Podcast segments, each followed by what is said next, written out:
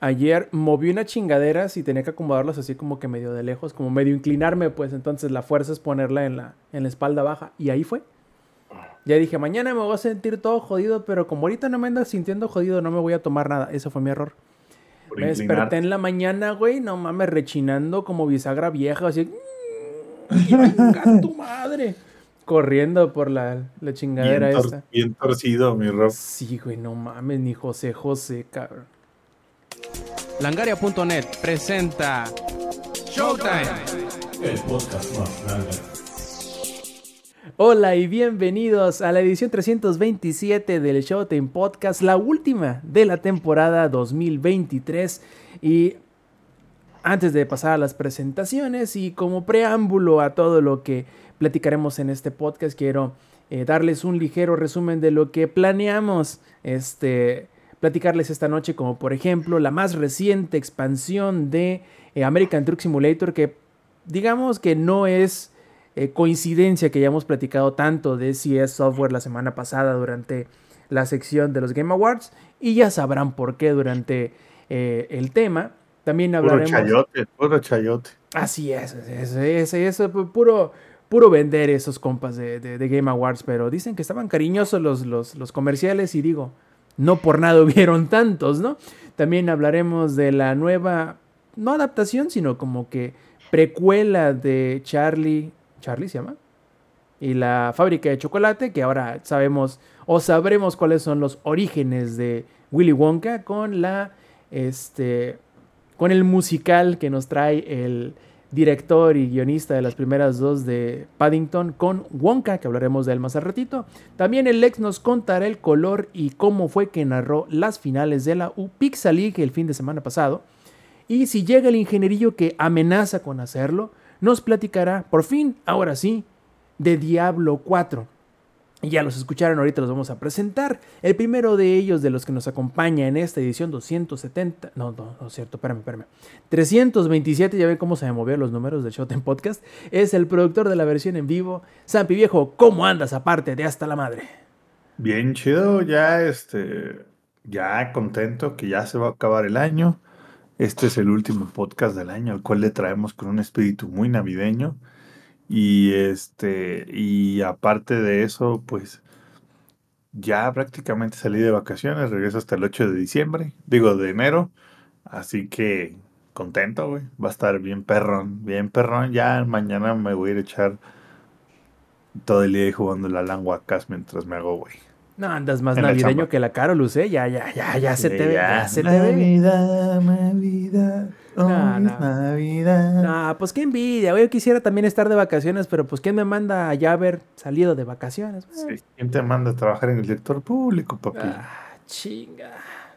Pero pues bueno, así son las cosas, así son las cosas. Otro que también ya anda con el espíritu navideño, pero a lo mejor en otro, en otro sabor un poquito distinto, es el ex viejo. ¿Cómo estás? Buenas noches. Hey, ¿qué onda, gente? ¿Cómo están? Este, como pueden notar, hoy ando un poquito enfermo de la garganta. Me dio tos porque el frío en Puebla está brutal. Anoche dormí con tres cobijas, con mi, mi camisa de, peluchito por dentro y todo, y aún así amanecí enfermo. Pero aquí andamos al 100 listos para traerles, pues, el último podcast del año, que va a estar Deli, Deli, Deli. Eh, también tiene un poco que ver que el fin de semana que pasamos este, en Ciudad de México estuvo, estuvo, estuvo también muy chido, la verdad. Estuve en varios eventos por allá, pero ya les platicaré más adelante.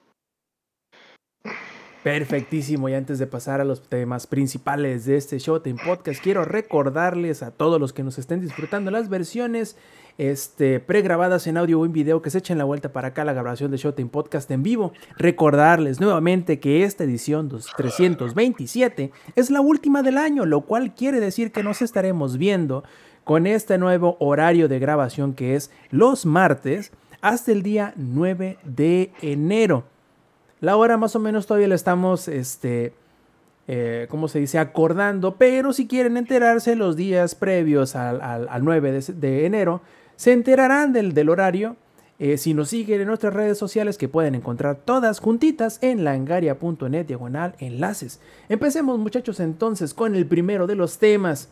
Zampi, ponte nuevamente tu este, gorra de camionero, súbete al tráiler y vámonos, vámonos como de que no al, a la parte central de Estados Unidos.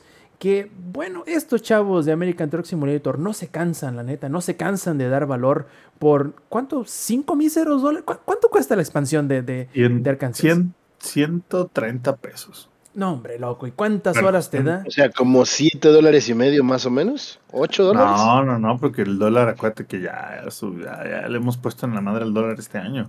Está duro el peso, ¿eh? este, Sí, está duro gracias el peso. no vamos a decir a quién, ¿no? Porque pues, definitivamente no es gracias a él. No, es gracias a la devaluación global del dólar, pero bueno, no vamos a entrar cada vez estamos Cada vez estamos más cerca del colapso mundial de la economía. Ese es mi plan de retiro. No, no, al revés, que colapse, que, que, el dólar le vaya peor, está mejor. Pero bueno, no vamos a hablar de economía en este su podcast favoritos de videojuegos. Vamos a hablar de lo grande, grande, grande, enorme, así de lo armaño que es. SCS, Estados Unidos en... Iba a decir SCS Software, que son los encargados de darnos y regalarnos estos hermosos juegos llamados American Truck Simulator y Euro Truck Simulator 2. Este, el día 30 de noviembre del año 2023 decidieron lanzar un nuevo DLC para Kansas, que como bien dice el Rob, ya es de los estados centrales de Estados Unidos y justamente estaba viendo un, mapa el otro día de todas las expansiones que ha sacado hasta ahora es CS Software de de Estados Unidos. Y me sorprende, güey, porque literal ya van casi a la mitad territorial, ojo, territorial, de lo que es Estados Unidos Américas, viéndolo del lado izquierdo hacia la, hacia la derecha. Toma en cuenta que los estados de la izquierda, para los que todavía no saben cuál es la izquierda y la derecha, estamos hablando de Washington State, no de Washington DC, estamos hablando de California, de Nevada, eh, Texas, son de los estados más grandes territorialmente hablando de, Estados Unidos. Entonces, hasta, hasta ahora no, nos han llevado a ese lado. Estoy deseoso de que ya lleguemos al otro lado. Y, no me refiero a cruzar la frontera, me refiero a llegar a la costa este, este de Estados Unidos, donde seguramente nos darán bundles de diferentes estados, ¿no? Porque, pues, que mamá, que nos vendan Rhode Island y New York al otro, no, o sea, no jodan. Pero bueno, no vamos a hablar de eso vamos a hablar de lo que ha sido hasta ahora Kansas. Que Kansas, ya cuando empezaron a sacar estados como Texas, güey, ya se empezaron a ir un poco al lado, un poco ahora sí que rural, ¿no? De, Estados Unidos. Entonces, me, me, da mucho gusto que estemos en esta parte de los Estados Unidos, porque creo que al final del día cuando cualquier persona que, piensa en camioneros y Estados Unidos probablemente se imagine el camión gigantesco, ¿no? Narizón, en una autopista en medio de la pinche nada, ¿no? Y básicamente esos son los estados que han sacado, ¿no? Que es Oklahoma, Kansas, Colorado, Wyoming, Montana. Son esos estados donde ninguno de nosotros alguna vez seremos tratados de manera con equidad, ¿verdad? Son esos estados donde claramente nos seguirán viendo feo, no importa en qué año sea eh, y no importa de dónde vengas, simplemente, pues si no eres de Estados Unidos y eres de Latinoamérica, eres de México, ¿no? Vale madre si eres de El Salvador, eres de México, pero no vamos a entrar ahí. Entonces, bueno, nos están dando estos estados un poquito más, este, um, rurales que, y hasta ahora se ve increíble. Cada DLC que sacan, yo no sé cómo le van haciendo, güey, pero cada DLC que sacan se ve un poquito mejor que el DLC anterior como que se ven más detallados los árboles, se ven más detalladas las montañas, se ven más detalladas. Como que cada uno de los DLCs le pone algo. Lo cual es chistoso, porque entonces eso lo lleva a sacar y trabajar en updates como lo que están ahorita. Ahorita están haciendo un update de California.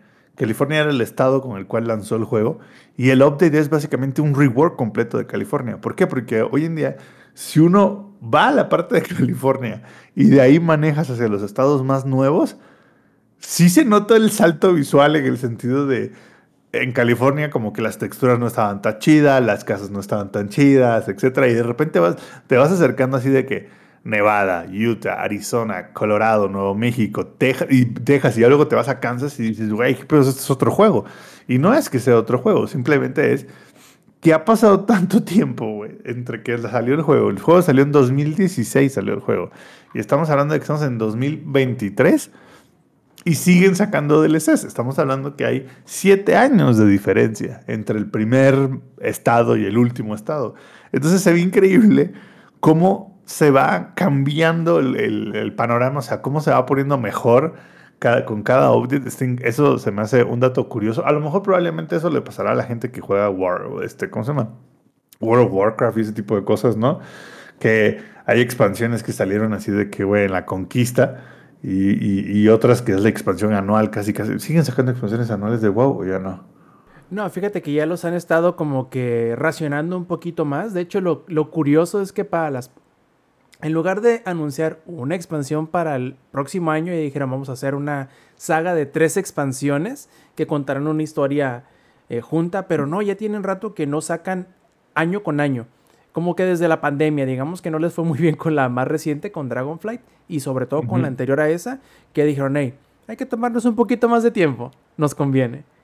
Dijeron, mejor, mejor, vamos a hacer un Call of Duty, básicamente.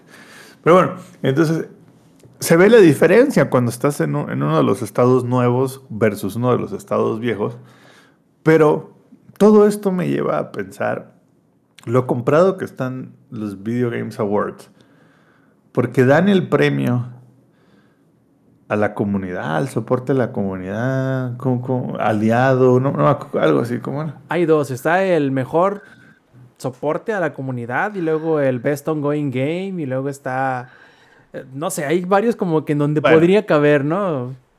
Todos esos donde, donde, le quepa, básicamente creo que el American Truck Simulator 2 debería de ganar todas esas categorías. Estos güeyes todos los meses lanzan un update, sin falta, güey. Tres, cada tres, cuatro meses sacan un DLC nuevo. Siguen agregando cosas al juego. No te cobran por esos updates. O sea, por lo único que te cobran es por la extensión del DLC. Pero no te cobran por el update que viene, que agrega nuevas cosas. By the way, cada que sacan un camión nuevo tampoco lo cobran.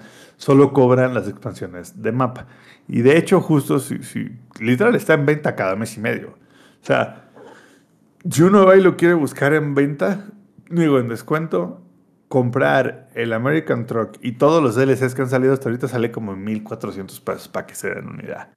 Y para que se den una idea, yo tengo ya 400 horas de juego en el American Truck Simulator y todavía no descubro todo el, todo el mapa que hay hasta la fecha. Vean nada más lo que es ser un buen deal. Y sí, el edito American Truck Simulator es el verdadero Best Community Support y Ongoing. Y también es el Game of the Year. Claro que sí, por supuesto. Solo que pues no están listos para esta conversación donde un estudio de 300 pelados en Polonia, no sé dónde sea este pedo, en República Checa, pueda darle este nivel de soporte, güey. Y mientras que CD Projekt Red con 3.000 empleados no puede hacer lo mismo. Pero bueno, conclusión, un DLC más de American Truck Simulator 2 un update más. El VR acaba de mejorar más. Ese un güey que está trabajando en el VR en su terrato libre lo está haciendo muy bien. Así que qué maravilla es poder compartir este multiverso donde existe American Truck Simulator. Eh, y ese güey del VR podría ser Samper, ¿no?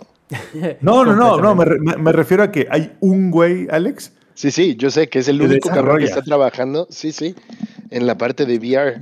Sí, sí, sí. O sea, no es de que un güey esté jugándolo. De hecho, mucha gente lo juega. más estoy, totalmente de acuerdo. Me refiero a que ese güey podría ser tú, ¿no? Ah, claro, sí. Es lo que no saben, perros. Por, por eso los recomiendo tanto, porque me dan un chayote. Como en los Game Awards, ¿no? Eh, sí, sí. Puro chayote esa madre. Acá nos pregunta Ela, entonces podemos decir que American Truck Simulator es el verdadero dije que sí, pues pero de toda la, vida, espérate, le iba a meter yo más alza y tú no me dejas, pero de forever toda la vida. And, forever, and ever, güey, ningún juego se le va a acercar, güey, o sea. O sea, te atreverías a decir al día de hoy, 19 de diciembre de 2023, que American Truck Simulator es tu juego favorito de toda la vida? Claro, por supuesto. Ya. Sí, Qué chingón. Palabras a ver, Halo ¿eh? también es, Halo me encanta, pero el juego donde no requiero mi cerebro para divertirme es este juego. No, y no era crítica en absoluto, güey. Yo estoy de acuerdo contigo que American Truck Simulator es uno de los mejores juegos que he jugado. Vi mi recap de Steam y de lo poquito que jugué, el Fue eso. 13% de mi tiempo fue en American Truck. Eh, el resto fue Halo y Elden Ring. Tenemos que subirlo al 69%. Es correcto. No, pero yo estoy de acuerdo con Samper. A ver, yo no tengo todos los DLCs, pero muchos de mis streams los he hecho de American Truck y a la gente le encanta porque creo que no es nada más eh, el juego, sino lo que representa el juego. Déjame les explico. American Truck Simulator es un juego tan sencillo, pero a la vez tan divertido, que puedes, o sea, que no te aburres de ver a una persona manejar, porque la persona viene cotorreando, viene, así como lo hacíamos nosotros en, lo- en mis streams.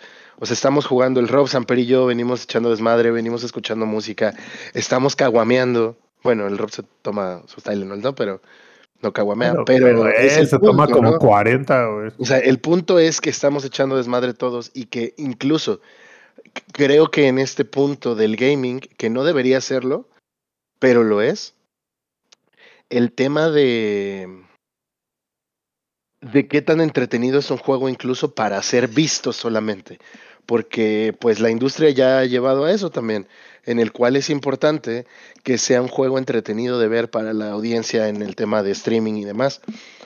Entonces, creo que American Truck Simulator cumple con eso también. Eh, además de todos los aditamentos que tiene, Samper que tiene como la versión muy chida, porque él tiene la parte del simulador y lo ha ido, lo ha ido mejorando a lo largo de los años. Creo que es uno de los mayores atractivos del juego. Puedes jugarlo con control y pasártela chido, puedes jugarlo con teclado y pasártela chido. Y puedes ir aumentando tú mismo esa experiencia de juego con, con el, pues con todos estos aditamentos disponibles, ¿no? Y lo haces un juego aún más entretenido que se convierte genuinamente en un simulador y que te puede dar horas y horas de diversión. Muchas veces me decían, güey, ¿no te aburres de eso? Y es como de, solo una persona que no ha jugado American Truck Simulator podría decir algo así de American Truck Simulator. De y acuerdo. aparte, a- a- como que agregando a todo esto, me parece a mí súper curioso y sobre todo súper valioso el hecho de que American Truck Simulator A no necesita los DLCs para hacer la experiencia de la cual hablamos. Y segundo, ni siquiera necesitas comprarlos todos en dado caso que tú quieras que digas, ah, alguna vez fui de vacaciones a tal estado y está disponible. No es necesario comprar ninguno de los anteriores. Si el que te interesa está disponible, solamente ese necesitas comprar. Y si no, güey, tienes cientos de horas disponibles de juego. Y si tienes un, grupito de compas, pues incluso más, más divertido el asunto. La verdad es que sí, eh, me parece ridículo el hecho de que parece que colectivamente tenemos un, un punto ciego para American Truck Simulator. En el sentido de que sí, lo jugamos mucho, pero también sí, a veces se nos olvida enaltecer el nombre de- del trabajo que está logrando el estudio desarrollador y sobre todo el cada vez más increíble producto que tienen en el mercado, que va a estar muy difícil que un juego de, de, de- de traileo llegue a, a superarlo, sobre todo por el valor agregado que va sumando cada, como dice Zampi, cada mes hay una actualización, cada dos, tres meses hay una expansión. Entonces está muy cabrón que, que alguien pueda vivir en ese tipo de sombra. Y ya lo hemos visto, han habido varios juegos de, de, de tráiler que aunque buenos son, creo que sigue pasando como que el efecto de World of Warcraft cuando hace algunos años salía algún juego masivo en línea, en donde la gente entraba, lo probaba y decía, "Eh, pero es que pues, está... Está chido, pero el otro trae 17 mil cosas más, güey. Exacto, es como lo decíamos el programa pasado, güey, es que la pelota en la ingle es la pelota en la ingle. En la ingle. Y creo que eso le pasa un poquito a American Truck Simulator y no dudo que esta, o mejor dicho, tengo casi por seguro que esta no será la última vez que platiquemos de American Truck Simulator porque pues cada dos tres meses hay una nueva expansión y cada dos o tres meses ahí está el Zampi con su, con su caguama en mano, con su sombrero bien puesto y quemando. Necesito un sombrero. Quemando y no solo caucho. sombrero. Sí, necesito un sombrero. Ya tengo una chamarrita como esas de las que saca el Karim León. Necesito un sombrero.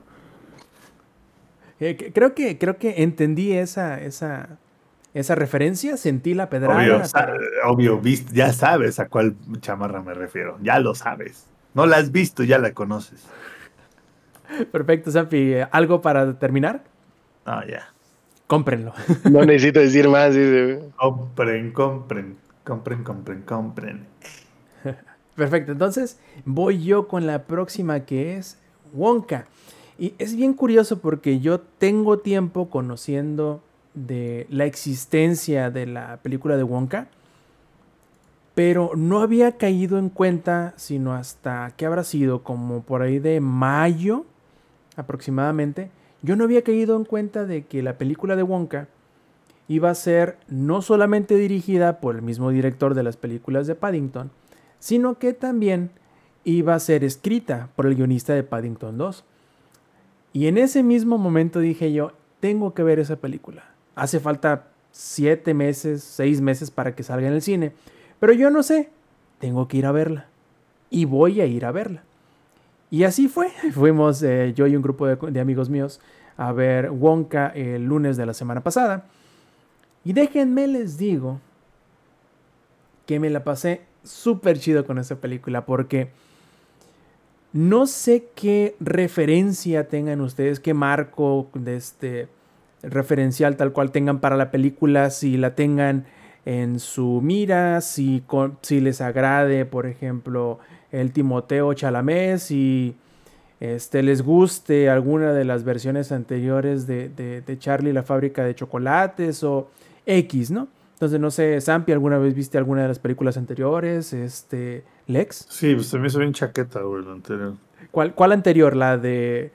Pues la de Disney, güey, la que todos conocen, donde sale yo, creo que es Johnny Depp. Ah, ok, la, la inmediata anterior. Ok, la inmediata anterior. A mí se me hizo X esa, no, no necesariamente me gustó. De la original, la de los 70, en realidad, ¿70? 80, no recuerdo. Esa no, no la tengo muy presente porque en algún momento la vi, eso no me queda duda. En esa película de los ochentas de donde sale uno de los memes ancestrales Ah, de vamos, dime más. Ajá. exacto, exacto, exacto. ¿Se acuerdan de esos memes? Vaya que somos viejos. No, y eran los buenos memes, ¿no? no, no. Eran los que en realidad eran memes, no como los de ahorita That- que son. right. Pero bueno, eh, eso es una plática de viejos para, para, otra, para otra ocasión quizá. Pero a lo que voy es yo, la primera película, en algún momento la vi en pedazos, o mejor dicho, en varias ocasiones vi distintos pedazos de la película. Digo, así nos pasa mucho en la, en la juventud, ¿no? En la niñez de que cuando no existían los servicios de streaming y no tenías un VHS, por ejemplo, te tocaba ver los pedazos de la película cuando la pasaban en, en- en Disney Channel o en donde sea en HBO, los que tienen HBO. Entonces, te tocaba ver un O pedacito. esperar cinco años o seis a que la pasaran en televisión abierta como yo. Exactamente, que lo pasaban cada año. E igual, se te olvidaba que le iban a pasar cada año la de Charlie y la, y la fábrica de chocolates. Y veías los primeros cinco minutos un año, luego veías de, de la hora a la hora y cuarto dos años después y así, ¿no? Entonces, así es mi, mi, mi, mi memoria fragmentada de esa primera película, la original. Por poco decir, no me acuerdo de nada.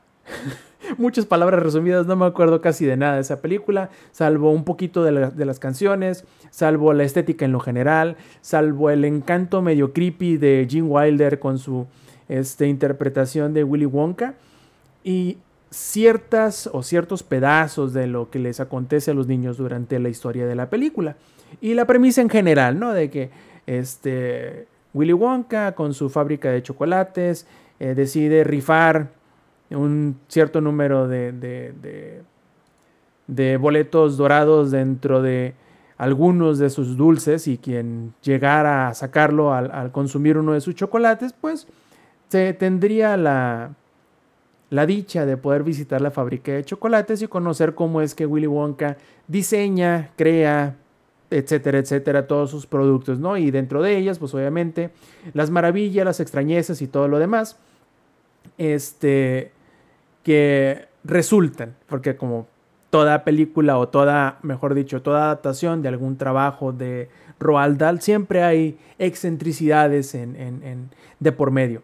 Entonces, em, esta película de, de- de Paul King que salió este año es precisamente una precuela a la película original. Y creo yo personalmente que es el punto más débil de la película, el tener que ser la precuela de algo. Que yo entiendo, claro, el hecho de que eh, sea la de las dos que hay de Willy Wonka, la más popular obviamente es la original, la que la gente le tiene más cariño obviamente que es la original, y la que digamos va a tener el beneficio de la nostalgia es que le hagas algo que tenga que ver con la original. Yo hubiese quizá, o mejor dicho, yo siento de lo poco que recuerdo, que es casi nada de la película, de la película original, yo siento que esta precuela tiene que estirarse y comprimirse en ciertas partes para lograr quedar o para lograr embonar en el rompecabezas, en la pieza del rompecabezas que es la película original y que ésta quede como que un acompañamiento justo para ella. Personalmente creo, porque como les digo, yo no tengo nostalgia por lo original y sí me tocó escuchar ciertos comentarios de algunas de las personas que estaban junto con nosotros en la sala del cine, en donde, claro, se siente bonito y está chido que algunas de las canciones sean exactamente las mismas que las originales, solamente que cantadas por Timothy Chalamet. Y ciertos guiños que claramente eh, jalan de la nostalgia de, la película original, no, no dudo que sean satisfactorias, que sean eh, efectivas para las personas las cuales tengan esa costumbre, por ejemplo, de ver cada cierto tiempo la película original.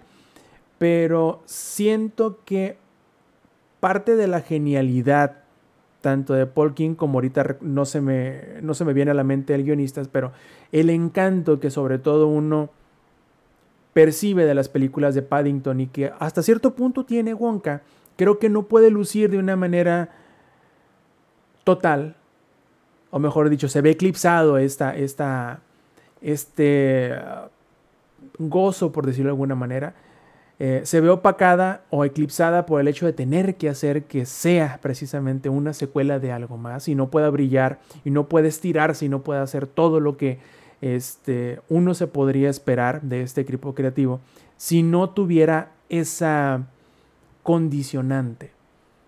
Y de hecho yo creo que la mayoría, por no decir que todos los productos que aspiran a ser una precuela de algo ya existente, hasta cierto punto tienden a tener este problema, en donde a mí, por ejemplo, El Hobbit me gusta mucho, las películas de Peter Jackson me gustan mucho.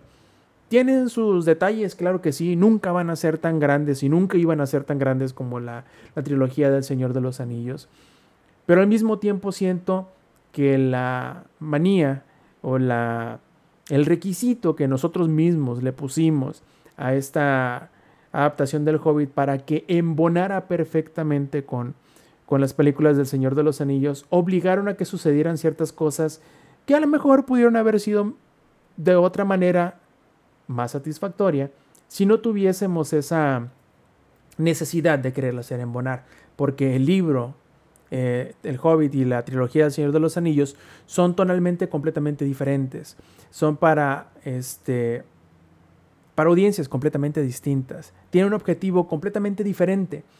Y es parte de la genialidad de los libros, que claro, sí, son precuelas y embonan, pero se siente como un producto diferente que en conjunto cuando lo suman es más que el simple hecho de que uno venga antes que el otro. Y creo yo que esa es la mayor, el mayor punto en contra que le puedo poner yo a Wonka. El hecho de que quiere ser o necesita ser o es una precuela de algo que ya existe. Todo esto quiero decir que es una película muy disfrutable. Eh, probablemente nunca vayamos a escuchar cantar nuevamente a Timothy Chalamet. No digo que lo haga mal, digo que él no es un cantante y una persona puede llegar a entrenar para ser un buen cantante.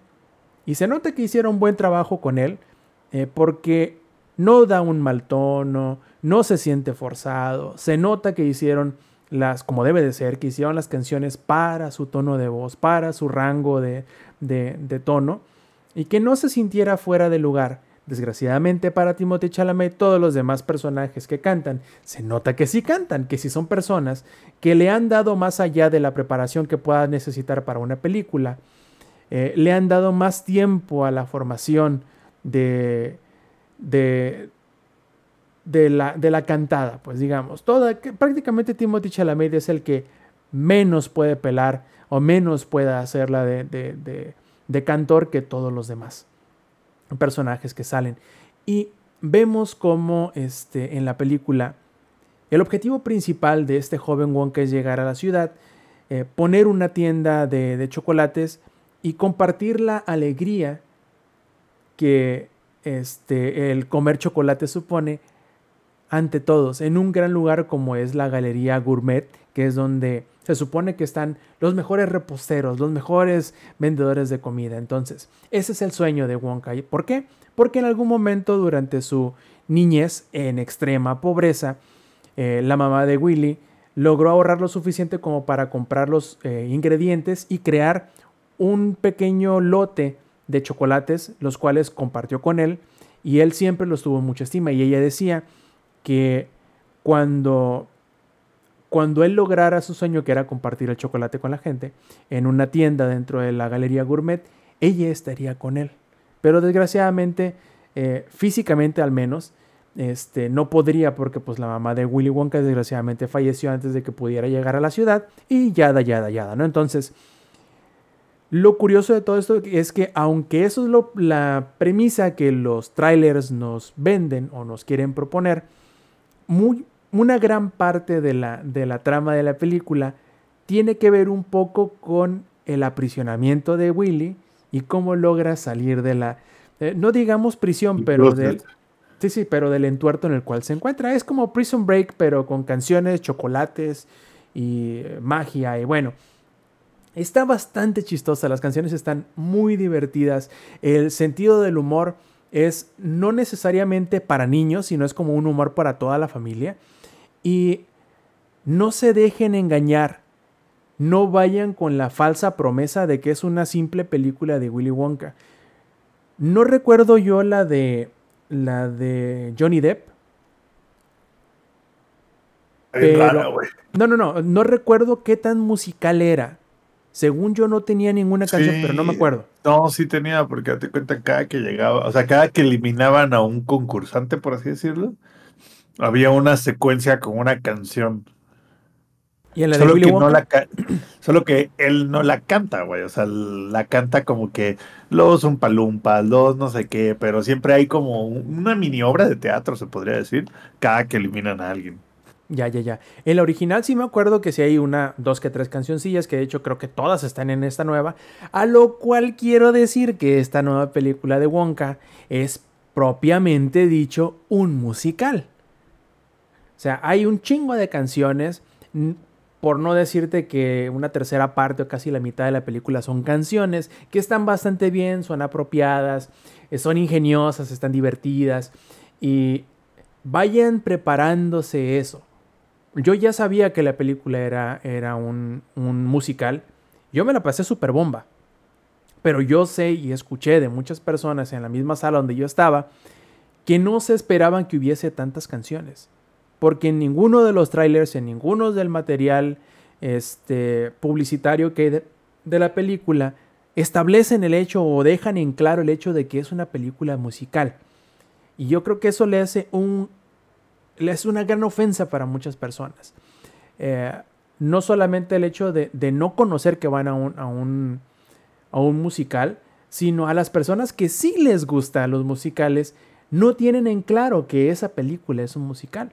Eh, y yo creo que deberían de dejarlo más en claro. No sé por qué se avergüenzan del hecho de que, de que sea un musical. De hecho, el año pasado, eh, también en estas fechas, en diciembre, salió Matilde, el musical.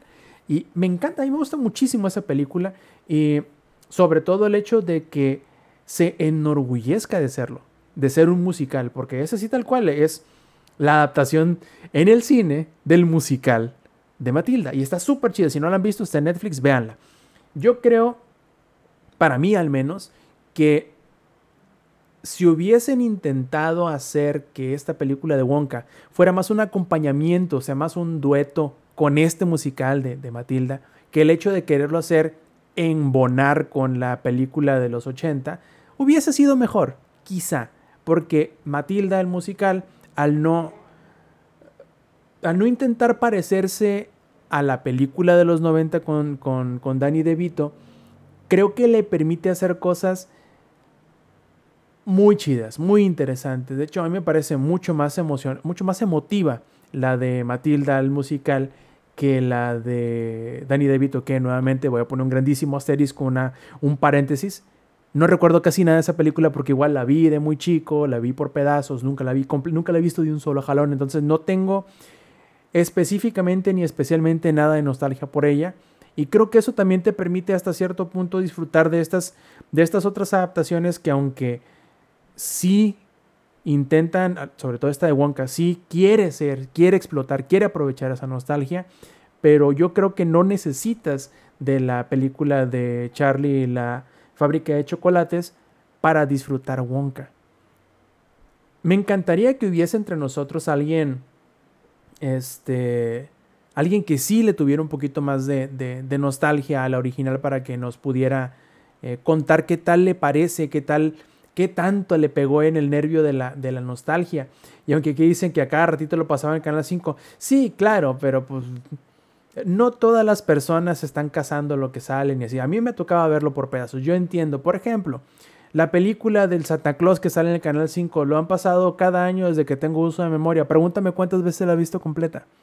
La de Titanic la pasan el 25 de diciembre, todos los años desde que tengo uso de memoria. Pregúntame cuándo la vi completa fuera del cine la de Matilda también. O sea, todas esas películas, Los Diez Mandamientos, Ben Hur, las he visto por pedazos.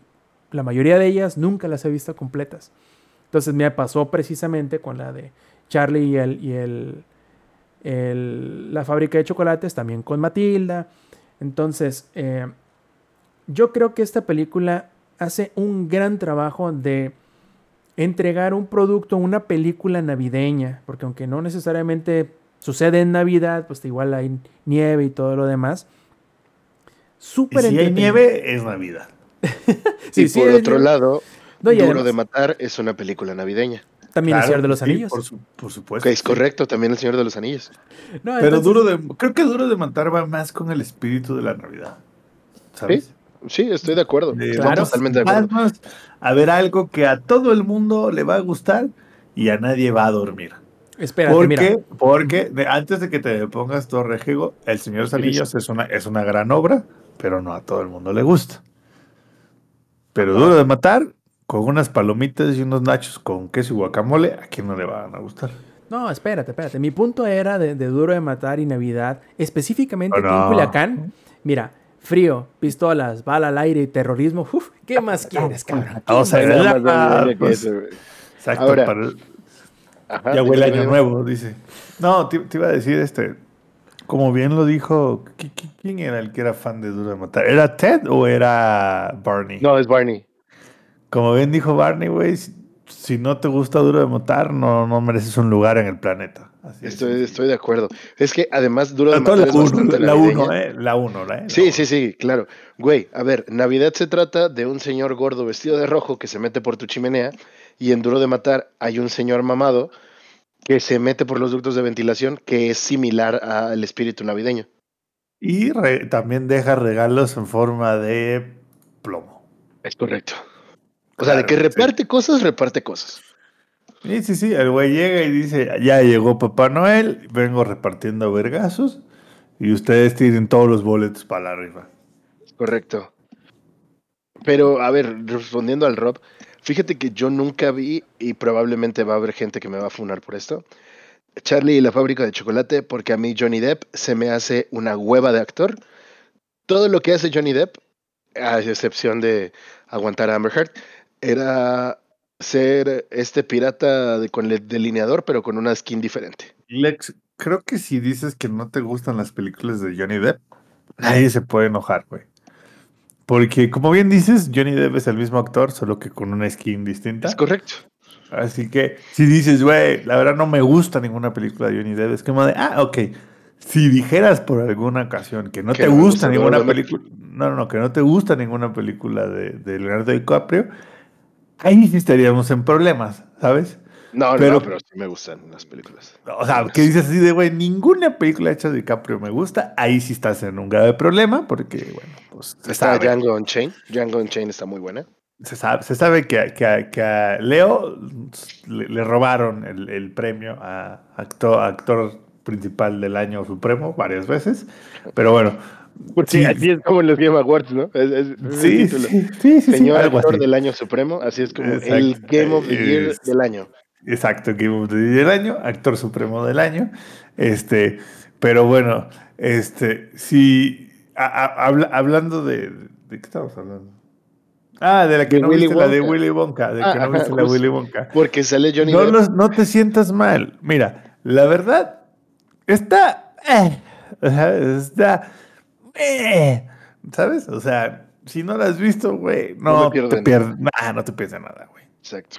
Y, y es que precisamente, a ver, creo que Johnny Depp tiene una película buena, no me acuerdo cómo se llama, en donde va en un tren y era muy joven, pero ya después de que hace Piratas del Caribe, todo lo que hace ese güey es a Jack Sparrow, ya me acuerdo de su nombre, Jack Sparrow con un skin diferente. Por lo tanto, no vi ese de, de Charlie y la fábrica de chocolate.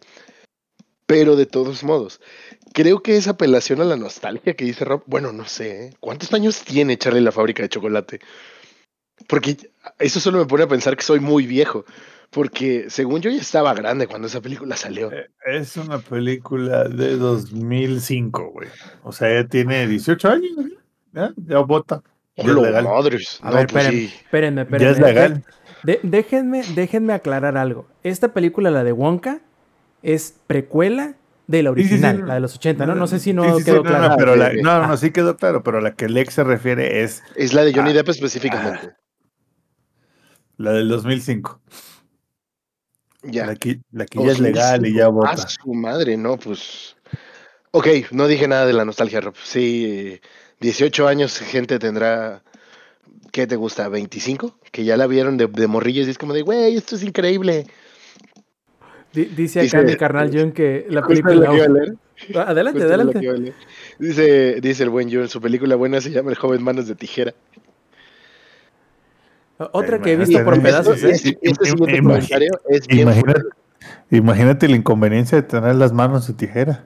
Es correcto. ¿Cómo vas a ¿Cuántas- comer enchiladas? Deja tú eso, ¿cómo vas a agarrar algo en forma cilíndrica y darle para adelante y para atrás? ¿A poco no te has dado cuenta que cuando... eh, ¿Cómo se llama el, el personaje? ¿Edward? Cuando Edward conoce a alguien le pregunta que si trae las manos limpias, ¿por algo será? ¿Por algo Ah. será? Sí, sí, cierto. No, pues sí. Sí, sí, sí. No, pues yo también preguntaría. Sí, ¿verdad? no, a lo que voy, este, es que esta es una muy buena película navideña que puede ver toda la familia, que se va a reír en partes el niño y se va a reír en partes el padre. Eh, si les gusta la, el hecho de que sean películas musicales, no solamente van a tener las canciones clásicas de, de Charlie y la fábrica de chocolate, sino van a tener unas cuantas más nuevas que son súper divertidas. Y sobre todo, este, yo creo que eh, es una película muy sencilla de ver porque no es excesivamente eh, caricaturesca, no es excesivamente ridícula, no es excesivamente dramática, no es excesivamente... eh, digamos que es una película que está diseñada para que toda la familia pueda disfrutarla. Eh, y a mí me encantaría, fíjense, yo la vi en, en su idioma original en el inglés subtitulado. Y me encantaría, y creo que lo voy a hacer una vez salga la versión física, me encantaría ver el doblaje en español porque, no sé, me parece muy curioso que muchas de las películas este, dobladas que son musicales tienen muy buenas canciones en español o a, la, o a lo mejor estoy mal acostumbrado a las películas de Disney de los 90s y principios de los 2000s en donde a veces las canciones eh, adaptadas en español llegaban hasta superar las originales, no sé, a lo mejor era simple y sencillamente como estábamos acostumbrados. Así Pero- le metían huevos, güey. Sí, claro, por ejemplo, iba a poner el ejemplo Un más grande. Un, mu- un mundo ideal de Aladdin es mucho mejor que la versión en inglés, güey. La, la que siempre la gente le encanta poner de ejemplo y con justísima razón es la canción de las vacas de, de- ¿Cómo se llama? De las vacas vaqueras. No recuerdo cómo se llama la canción, donde canta un... eh, canta como tipo Yodel, un, un, Ah, un no vaquero. recuerdo, es buenísima esa, esa adaptación en español. Vacas vaqueras, a ver. Bueno, ¿cómo es como, como el Chuerk, ¿no? El Chuerk es, es bastante mejor en español. Incluso la banda, la banda gringa o la banda de, de habla inglesa lo ha dicho. Así como de. No es meme. Yo vi un, un comentario de Reddit de una morra que em, estaba aprendiendo a hablar español para poder ver Shrek en español. Ya, crack, ya- ¿eh? ya lo Qué encontré. La, la película que digo en inglés se llama Home on the Ranch. Este, en español aquí en, en- en Latinoamérica se llama precisamente Las vacas vaqueras. Y en Ah, España escuchen, escuchen. Yo creo que es el, es el, en este caso tiene el título superior. Ustedes me sabrán decir si sí o si no. En España, ok. Se llama Zafarrancho en el Rancho. Por hijo ¡No! de. Está increíble, güey. Está increíble. Es Bueno, canon está bien, ese está nombre, güey. Ese nombre es canon, güey. Güey, verga, Zafarrancho en el rancho está mucho más Sí, chingón. Se lo voy a conceder. Le voy a escribir a mi amigo español en este momento. Tienes razón, güey. Una, no, porque a todo gas se cagaron fuera Sí, del sí, hoyo. sí, pero, sí, pero claro. esa, eh, eh, esa, güey. La verga, Güey. Zafarrancho en el rancho está brutal. Yo, yo me imaginé así de, güey, unas vacas agarrándose a vergazos, güey. Así de que la pinche vaca soltándole un putazo con un guante de box a la otra, güey. Así de, ¡ah! Ese es el zafarrancho en el rancho que me imaginé yo, güey. Y hay plomas en el aire, ¿no? También. Ah, Todo por supuesto, el, gran- granjero tirando plomadas en el aire mientras pasa un helicóptero de la Guardia Nacional atrás. Y todo sucede en Culiacán. Exacto. Así que chicos, si tienen la Hay que oportunidad, hay que preguntarle a Dali que me haga esa imagen. Si, si tienen la oportunidad, échenle un ojo y una oreja a, a Wonka. Eh, si lo vieron y les gustó y no han visto Paddington, síganse con las de Paddington. Y si, le- y si todavía siguen con más ganas de musical, síganse con la de Matilda el musical. Yo creo que la van a pasar súper chido en estas fechas este, navideñas con esas cuatro películas. De hecho, yo veo las de Paddington todos los años y como que, como que ya viene siendo tiempo de verlas este año. Así que ya les Y comentaré. aprovechando, ¿en qué servicio Ajá. de streaming están las de Paddington? Las de. ah, déjame ver ahorita, porque antes estaban las dos en Netflix, luego estaba la 2 en Netflix y la 1 en Prime Video.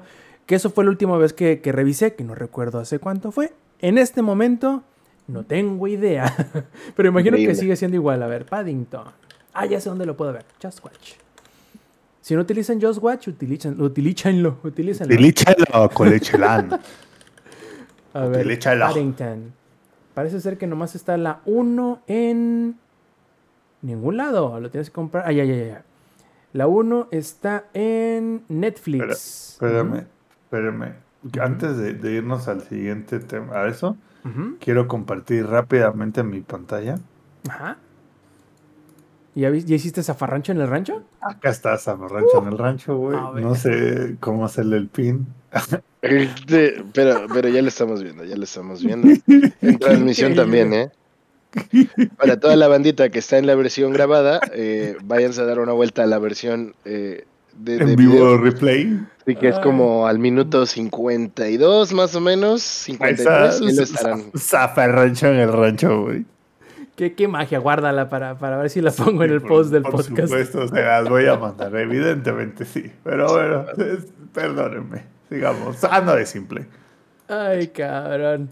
Ya, ya hasta perdí el tren de pensamiento que para mí es muy sencillo hacer eso, pero a lo que voy ver, es... Ah, ya, ya, ya. que viéramos películas navideñas y nos estabas diciendo en dónde podemos encontrar Paddington. Justamente, la primera está en Netflix gratis, o sea, va incluida en el, en el plan regular. La 2 no está en ningún lado, al menos ahorita de momento, pero ambas las pueden ya sea rentar o comprar en Amazon, en la digital. Así que pues échenle, échenle plebes, vale muchísimo la pena, están súper chidas y la de Matilda la pueden ver en Netflix. Así que ahí están las recomendaciones, ahí está la reseña de Wonka y ahí está el zafarrancho en el rancho. Entonces, siendo que no ha llegado el ingenierillo, te va a tocar a ti hacer la, la- el esfuerzo máximo de cerrar con broche de oro este Showtime Podcast hablándonos de la Upixa League. Cuéntanos, Lex, ¿cómo estuvo el pedo? A ver, cabe mencionar también que en algunos podcasts mencionamos que había estado participando como caster en esa liga de Upixa, que es la Unidad Profesional Interdisciplinaria de Ingeniería, Ciencias Sociales y Administrativas del Instituto Politécnico Nacional. A ver, O sea, ahora dilo con el idioma de la F. Es la UFUNIFIDAFAT, Profo. Ve, ya la cagué. No, Profo. Profo, Fe. Fe. Ciofo, Nafal. DF. Bueno, el punto es que toda la. Te dio toda en el cerebro. No nada más en el cerebro, amigo. Digo, cabe mencionar que ando enfermito, entonces, mi- y además estoy trabajando y grabando el podcast, no les digan a, a mi empresa. Este, tengo un poco de fiebre, entonces mi cerebro ya está más atrofiado que de costumbre, pero bueno. El punto es que durante todo el split estuve siendo eh, caster junto con Brunita. Eh, estuvimos casteando toda todo el split y llevamos en general como todo todo el conteo y las partidas de, de todos los equipos que hubo, creo que hay nivel, pero no deja de ser una liga universitaria y no lo digo en mala onda. Creo que hay muchas cosas que son muy arreglables cuando se tiene un coach, cuando se tiene el tiempo también de entrenar, porque al final del día siguen siendo universitarios y tienen que pasar sus materias, no como yo.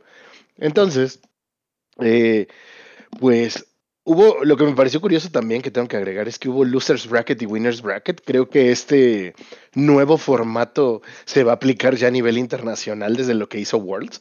Entonces me parece bastante, bastante curioso. Durante toda la temporada hubo un equipo, Wild Souls, que fue el equipo que ya, ya que acabó la liga ya lo puedo decir, ¿no? Yo creí que Wild Souls iba a llevarse así, se iba a ir invicto Obviamente llegaron a la final. Y por otro lado, el equipo que había sido campeón en el split anterior, que era Imperium, tuvo que llegar a la final a través del Losers Bracket porque pierde en la, en la semi del, Winners Bracket en contra de, de Wild Souls. Y la verdad es que el equipo que vimos en esa semifinal fue bastante inconsistente. Fue bastante, bastante temeroso. Y yo creo que el cáncer de los jugadores de Latinoamérica.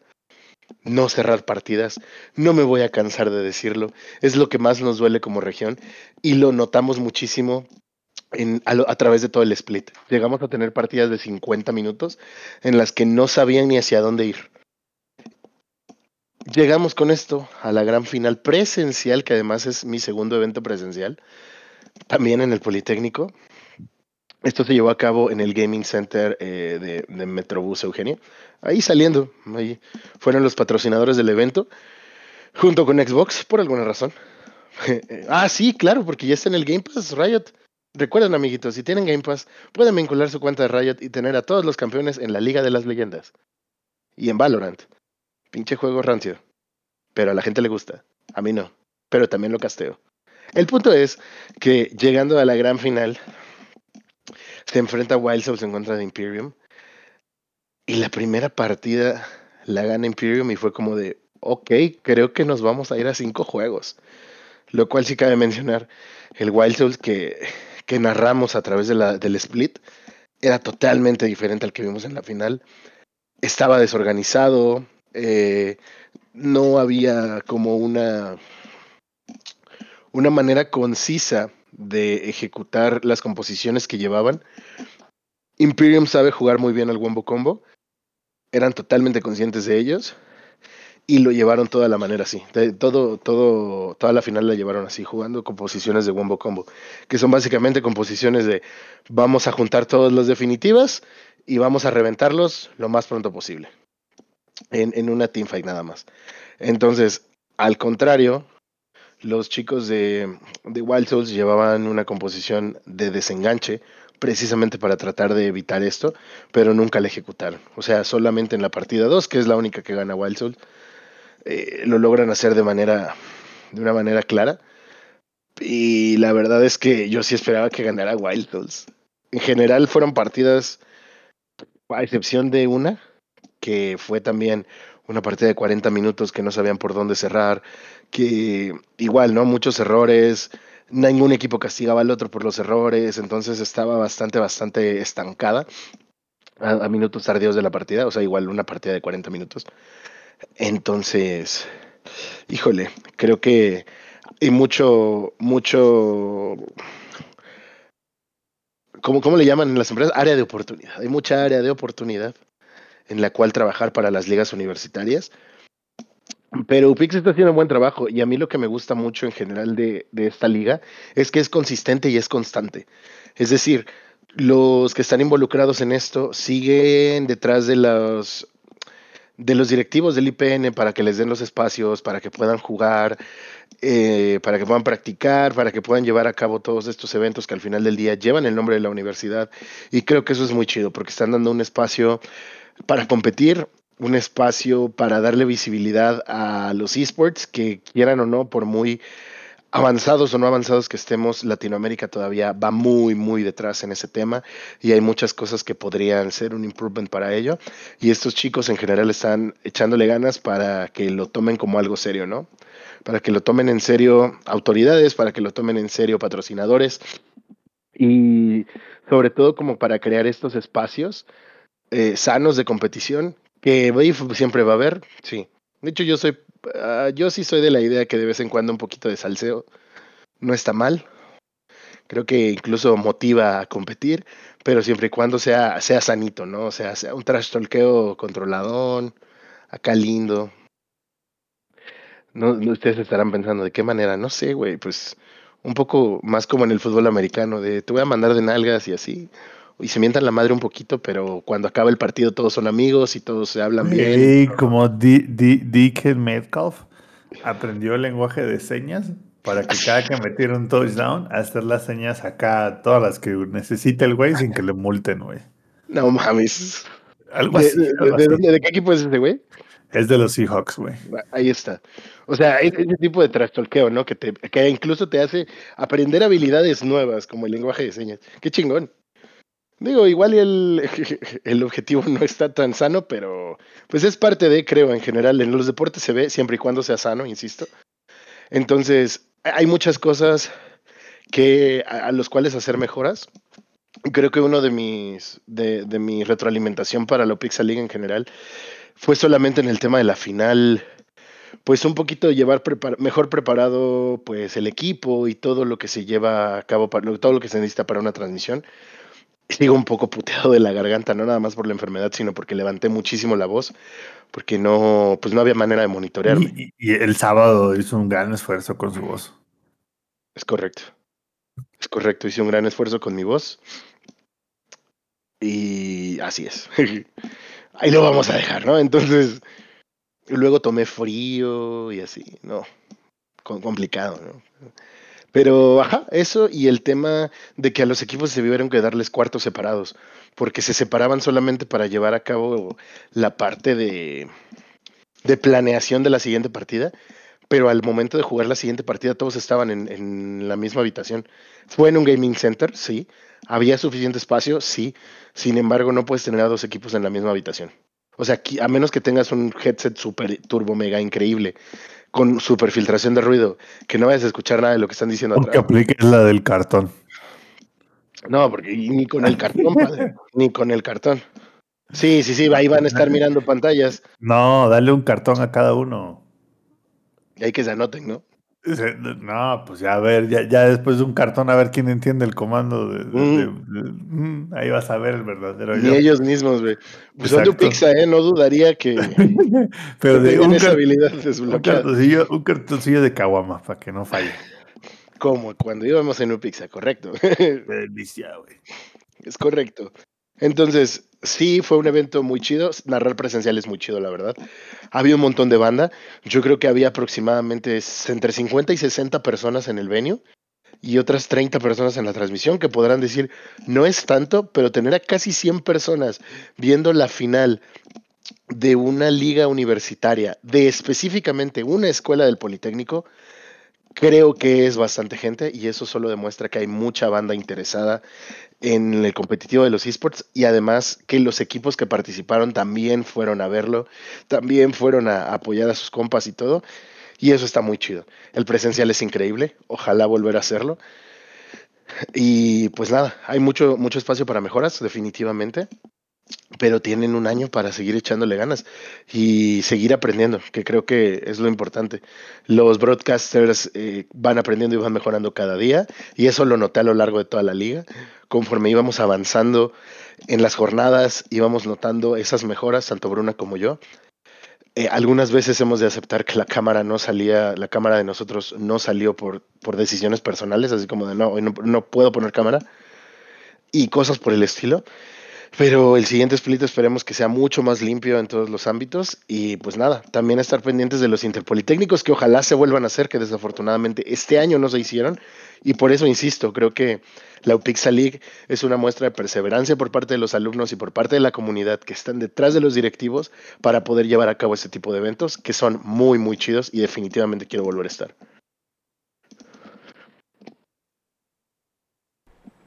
Ah, cierto, acuérdate que como todo evento, yo sé que en esto no fuiste como prensa tal cual, ni como eh, público, pero ¿cuál era la métrica que habíamos sacado? ¿La de cuánto costaba un combo de hot dog con refresco? Y no me acuerdo, no me acuerdo cuánto, cuánto era, pero ojo, no, también, a ver, decir que pues obviamente para nosotros como casters, como talento en cámara, pues no hay remuneración porque, pues lo entiendes. Ay, perdón, sigue siendo una liga universitaria organizada por alumnos. Aún así, lograron conectar con, con el patrocinio de Xbox, conectar con el patrocinio del Gaming Center que les dio el espacio y todo eso. Y a nosotros nos ofrecieron de comer y de beber lo que quisiéramos, a Brunita y a mí, chelas incluidas, pero como soy un caster profesional, no me tomé ni una chela mientras casteé. Entonces, también, también de comer, ¿no? O sea, creo que creo que hicieron, hicieron lo que pudieron con lo que tenían y se les agradece un montón. Entonces, los combos sí estaban a buen precio, pero eso ya es un tema más del venue. Pero había cosas muy chidas, ¿eh? Yo sí lo recomiendo, está lindo. No se me hace apretado. Creo que fluye bien el aire, lo cual es importante. Y, solamente como hay, hay adicional de que no nos patrocinan, pero si quiere patrocinarnos Gaming Center, que lo haga. Pueden pasar toda la noche ahí jugando jueguitos por 150 varos. Si yo un día de estos no tengo dónde quedarme en Ciudad de México, yo creo que voy a aplicar la japonesiña, es ir a quedarme a un café internet de estos. Muy bien, entonces antes de despedirnos de este Showtime Podcast, vamos a leer un par de preguntas que nuestro estimado heladito nos dejó en el este, servidor de Discord hace un par de semanas. Y la primera de ellas eh, nos dice Ela, Apenas se habló poco o mucho del minijuego de The Last of Us que te dejaba tocar la guitarra libremente, el cual siento que es algo divertido. ¿Cuál es su minijuego favorito en el cual pueden invertir horas e ignorar la historia principal del juego y nunca aburrirse? Lex. Y excelente pregunta. Y de hecho, desde hace rato que nos comentaste que iba a ser, me puse a pensarla y la verdad es que no puedo tener en este momento una respuesta concreta. Ah, no sé, no sé, es que últimamente no he jugado juegos que tengan minijuegos. Más como retos, por ejemplo, en Hades, me gustaba mucho que pudieras customizar tu siguiente run, así como cambiar la dificultad, este, de, muchas formas, ¿no? O sea, era aumentar la vida de los enemigos, aumentar el daño que tú recibías y todo eso. Y yo sé que eso parte como, no es como un minijuego, pero es un fit adicional que tiene, que me gusta mucho. De momento voy a decir Hades, pero voy a seguir pensando en lo que Robo el Samper dan su respuesta. Sampi, ¿tienes algo en mente? ¿Cuál era la pregunta? Que si qué minijuego este, de algún juego te, te, gusta lo suficiente como para, digamos, invertirle más tiempo que a la historia principal del juego. Minijuego de un juego, güey. Yo creo que lo de las licencias del Gran Turismo 7, güey. Le dediqué más tiempo a sacar las licencias que al juego en sí. Así te la pongo. Va, buena, buena, buena respuesta. De hecho, yo sí tengo una muy específica, que es el Pocket Circuit de la, de la serie de Yakuza, en donde ha aparecido, creo, si no me falla la memoria, en Yakuza 0 y en este nuevo, en el Gaiden. ¿Y de qué se trata Pocket Circuit? Ah, pues bueno, es un minijuego en donde tú armas tu propio coche en miniatura y lo pones en pocas palabras en una pista en miniatura en donde pues con la pura este, inercia del, de la velocidad del, del, del, carrito y dependiendo de las piezas y bla bla bla, pues puede ser o más rápido en las rectas o se puede agarrar mejor en las curvas o este, en ambas cosas tú le puedes meter un poquito de turbo, etc. Entonces hay tanta forma de cómo personalizar los distintos eh, carritos y son tantas las, las, las copas que te ponen, los retos que te ponen, que puedes pasarte ahí un chingo de tiempo, puedes invertir 10 horas incluso más en, en, en los distintos eh, circuitos propios del Pocket Circuit, que es una maravilla, la verdad. Yo celebro mucho el regreso de, de, este minijuego en Gaiden, sobre todo porque la verdad no me lo esperaba. Yo pensé que ese era uno de esos eh, minijuegos que ya no iban a volver porque aunque tenemos los centros de, de arcades de Sega con juegos clásicos y cada vez o cada, cada entrega de Yakuza era una lista distinta de juegos clásicos y aunque teníamos los clásicos UFO Catcher que son las maquinitas esas de la garra donde sacas distintos premios y estaba el karaoke, estaba el bar, estaba el mahjong, que estaban distintos tipos de juegos de, de azar y de apuestas.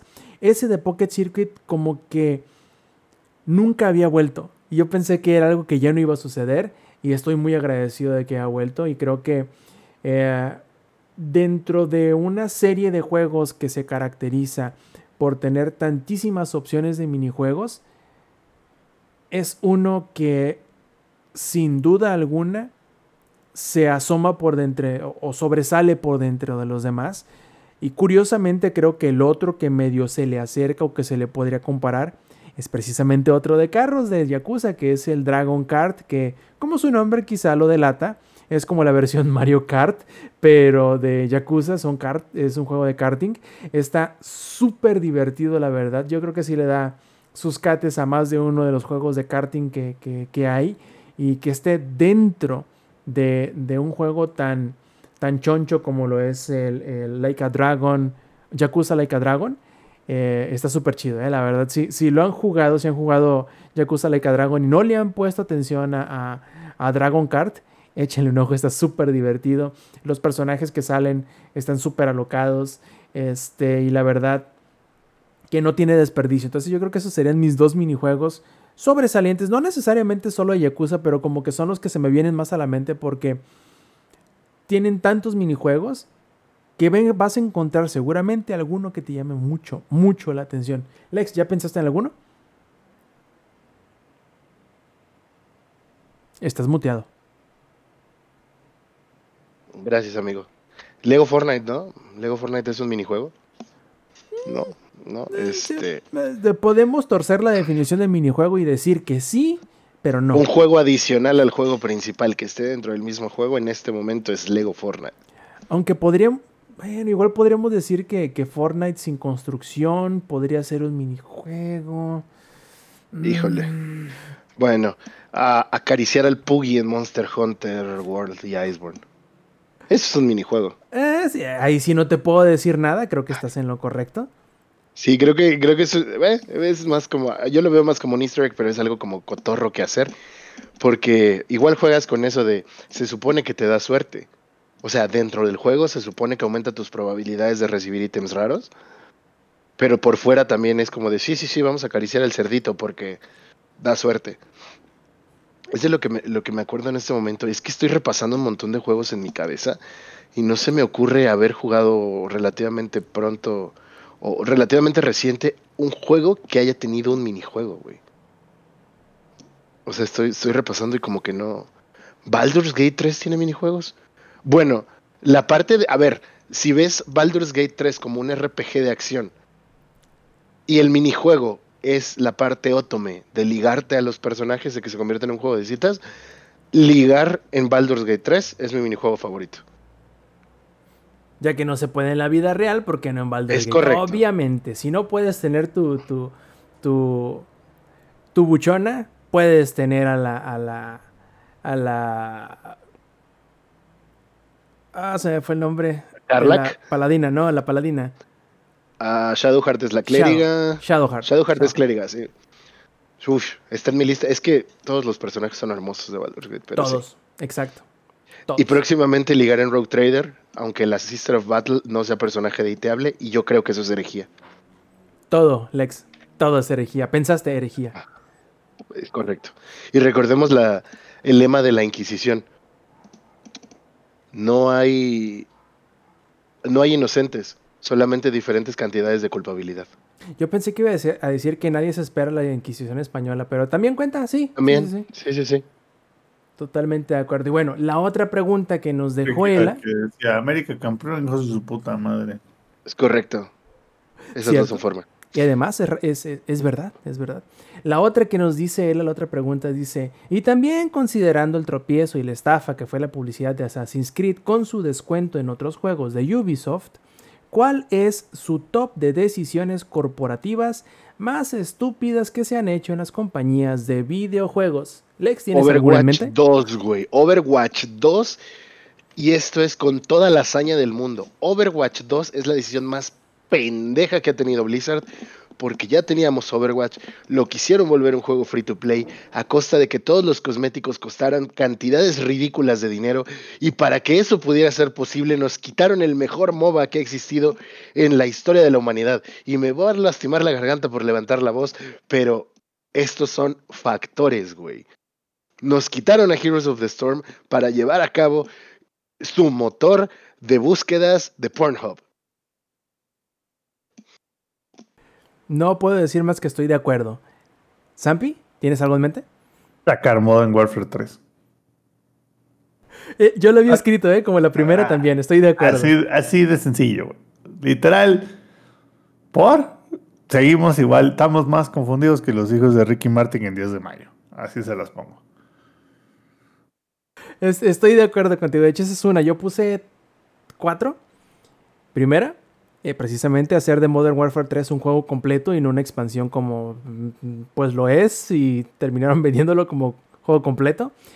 Eh, la otra es una que va por dos, en dos secciones y aquí a lo mejor en una va a aplaudir mi carnal Rion Jr. y en la otra me va a maldecir y a lo mejor Lex también y ahí va.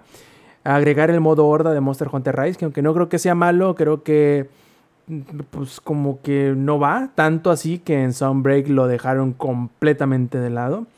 Y el otro es el combate acuático de Monster Hunter 3, que nunca he sido partidario. Y yo sé que hay gente que sí le gusta, pero lo siento, yo creo que... mm, No, gracias. Gracias, pero no, no, gracias. Lex, ¿algo que decir al respecto de cualquiera de las dos? Eh, yo tampoco disfruté mucho el tema de, de, de las hordas en Monster Hunter Rise. ¿eh? O sea, era como de, la primera vez fue como de, órale, está curioso. Órale, está entretenido. Luego es como de, ay, no, qué hueva, güey, no quiero hacer esto. Entonces, sí, estoy, estoy de acuerdo. ¿Y el combate acuático o nunca te tocó? Nunca me tocó el combate acuático. Les Qué bueno. recuerdo, aunque no parezca, que yo soy un neófito de Monster Hunter y aún así está en mi lista de franquicias favoritas. Porque Monster Hunter es muy bello, pero no, no he jugado. ¿es- ¿Fue el Freedom Unite? ¿El del combate acuático? El 3. El 3, ajá. El 3, tal cual, ajá. No. Fuiste, Ah, fuiste afortunado. Me dice Hay yo que una- coinciden hay ambos dos. papa. Hay una papa gritándote, Alex. Ah, sí se escucha la papita. Sí, Ah, claro. perdón, es, es- es mi gatín que quiere entrar al cuarto de mi carnala porque sabe que estoy enfermo y no quiere dormir conmigo. Me va a dejar en mi muerte sola. Es correcto, papita. Yo también te amo. Ni, ni tierra te va a echar encima, ¿no? Me va a comer. Ábreme. No, porque es que además mi carnala ya se va para el rancho el viernes, entonces se comerá mi cadáver la papita. Ah, por supuesto. Qué cosas, bueno. Este, y también había apuntado yo la integración que quisieron hacer algunas compañías de videojuegos con NFTs. No, o sea, pregúntenle a Ubisoft. Uy, no. Sí, sí, sí. Y la otra. Lo bueno es que que- eso nunca sucedió, porque siempre fue una estupidez. No, bueno, pero sí llegó a salir uno que otro juego basado en NFTs, güey. Déjame ¿Y decir. cómo, ¿Y cómo están todos ellos? ¿Me lo recuerdas? Como las, como las cuentas de los que compraron NFTs. Como Jenny Rivera, bien frío. Es correcto. Y por último, que va medio. Yo creo que no era mala la idea, no es malo el segmento, no es malo el intentar meter ciertas cosas de esta vertiente, digamos.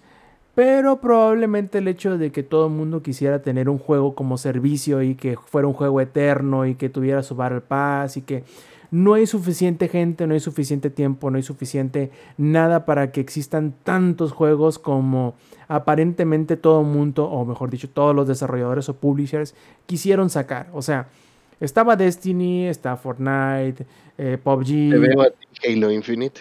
Sí, o sea, hay tantísimos juegos que quieren tenerte jugando dos o tres o cuatro horas al día que no es posible que todos puedan sobrevivir. Y algunos entraron tan tarde al juego, quisieron entrar tan tarde a la cancha, que era un esfuerzo tirado a la basura. Entonces yo creo que, por ejemplo, Monster Hunter World, yo creo que fue uno de los primeros juegos, no, no necesariamente de entrar en juego como servicio, pero fue uno de los primeros en encontrar una manera que hacía lógica de, de, poner ciertas partes de lo que se considera un juego como servicio dentro de Monster Hunter World, pero que tuviera sentido con lo que es la franquicia y el juego. Entonces yo creo que hay muchas cosas buenas que muchos juegos pueden adaptar de este sub, subsegmento de, de, multiplayer que si se piensa de la manera correcta, si se adapta y si se ponen las partes que tienen sentido para un juego en específico, pueden ser grandiosos.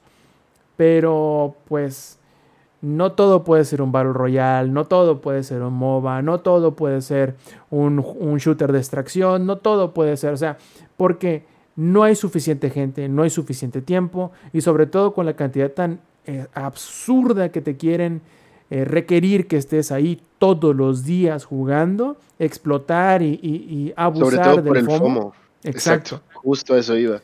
Que Entonces, creo que le está cabrón. pasando a Halo, ¿eh?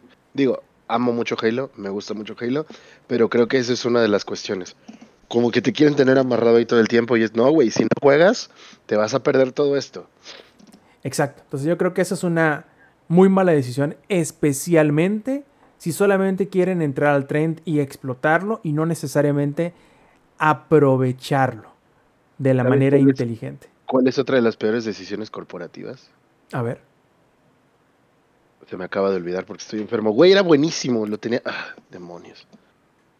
Ya me acordaré. Seguramente cuando ya no estemos grabando me voy a acordar. Claro, y lo voy a poner yo como el cold open al inicio para que nadie, nadie sepa qué pedo estás hablando. Es correcto. Va a ser increíble. Maldita sea, güey. ¿Cómo se me olvidó? Lo tenía. Mira, te, te, daré de nuevo pie. Estábamos hablando del FOMO y de los juegos en línea ah. y de ah. cómo lo pueden utilizar y también Sacar de juegos incompletos. Esa es la otra. Eso, sacar juegos incompletos. Te estoy hablando a ti, Halo Infinite. Cyberpunk. Cyberpunk 2077, te estoy hablando a ti. Los amo mucho a los dos. Pero estoy sí. decepcionado, échenle ganas. Exacto, Ex eso es, es. Échenle ganas, estoy decepcionado, pueden hacerlo mejor. Háganlo mejor. Ahí está. Sam, ¿tienes alguna otra que añadir o nos podemos ir despidiendo? No, yo digo que ya nos despidamos, dale, güey. Perfectísimo, plebes. Entonces, aquí se nos acaba el Showtime Podcast, pero antes de irnos, como es costumbre, vamos a pasar a los saludos. Lex, ¿cuáles son tus saludos esta noche? Saludos para toda la bandita que anduvo acá compartiendo mensajitos y escribiéndonos en, en la versión en vivo. Saludos para el Mr. Lindosmack, para Heladito, que no se pierde ni uno, es un crack. Heladito, te mando un abrazo enorme, carnal. Para Jun Stark y específicamente para el carnal Rion Jun, una felicitación por ser ahora parte de este exclusivo círculo de los señores de Elden, que solamente los que hemos platinado el juego podemos formar parte. Felicidades, carnal. Elden Ring es un juego, es el Souls-like más fácil, sí, pero eso no lo hace fácil realmente. También fue mi primera experiencia con los Souls-likes y la disfruté muchísimo. Amo mucho ver la vigencia que tiene Elden Ring y voy a pasar a saludar a alguien más porque si no voy a hacer otro podcast sobre Elden Ring. Saludos para toda la banda que nos escucha en la versión grabada. Saludos para toda la bandita de eSports Pizza, para la Brunita, para Dave que me dio asilo, para el Samper que se rifó durísimo también el sábado para pasarla chido la nochecito del sábado. Muchas gracias a los amigos de Ciudad de México, para Víctor RKO, para el Bebeto, que también me invitaron a la posada del año, para Ilvi Games, este, y para toda, toda, toda la banda que nos va a escuchar en todas las versiones. Zampi, ¿cuáles son tus saludos esta noche? Um, pues saludos a los que estuvieron aquí en el chat. Este, le- le- yo también le voy a mandar un abrazo heladito, pero mi abrazo será de tamal, Ay, qué o rico. sea, con la carne adentro. Así que un fino, ¿eh? saludo para él y un saludo de tamal para todos. Y a todos los que nos escuchan en la versión grabada, pues deberían hacerlo en la versión en vivo, así pueden ver de qué hablamos cuando decimos zafarrancho en el rancho. Perfectísimo. Antes de irnos, yo quiero eh, desearles una feliz Navidad, un próspero año nuevo, que la pasen súper chingón en estas fechas de cierre del año, que den y que reciben, que den y que reciban todo lo mejor. Este, y como que no, presómanos sus, sus posadas, sus regalos, eh, sus amanecidas. Estaremos muy, pero muy este, emocionados de, de- de- de poder compartir estas fechas con ustedes. Y sobre todo recordarles que esta es el, último podcast, es el cierre de la temporada 2023 de este su Showtime Podcast. Y volveríamos hasta la noche del martes 9 de enero. Les estaremos dando un poquito más eh, de en cuanto la fe- de la hora, mejor dicho, en cuál volveremos. Pero si se quieren echar la vuelta, recuerden que las grabaciones en vivo son en twitch.tv diagonal langaria y se pueden enterar de finalmente a la hora que vamos a transmitir, si nos cambiamos, si nos ha... Cualquier cosa la pueden encontrar en nuestras redes sociales que pueden encontrar en langaria.net diagonal enlaces. Muchachos, pásenla súper chido. Nos vemos dentro de un par de semanas. Sobre todo, stay metal. Langaria.net presentó.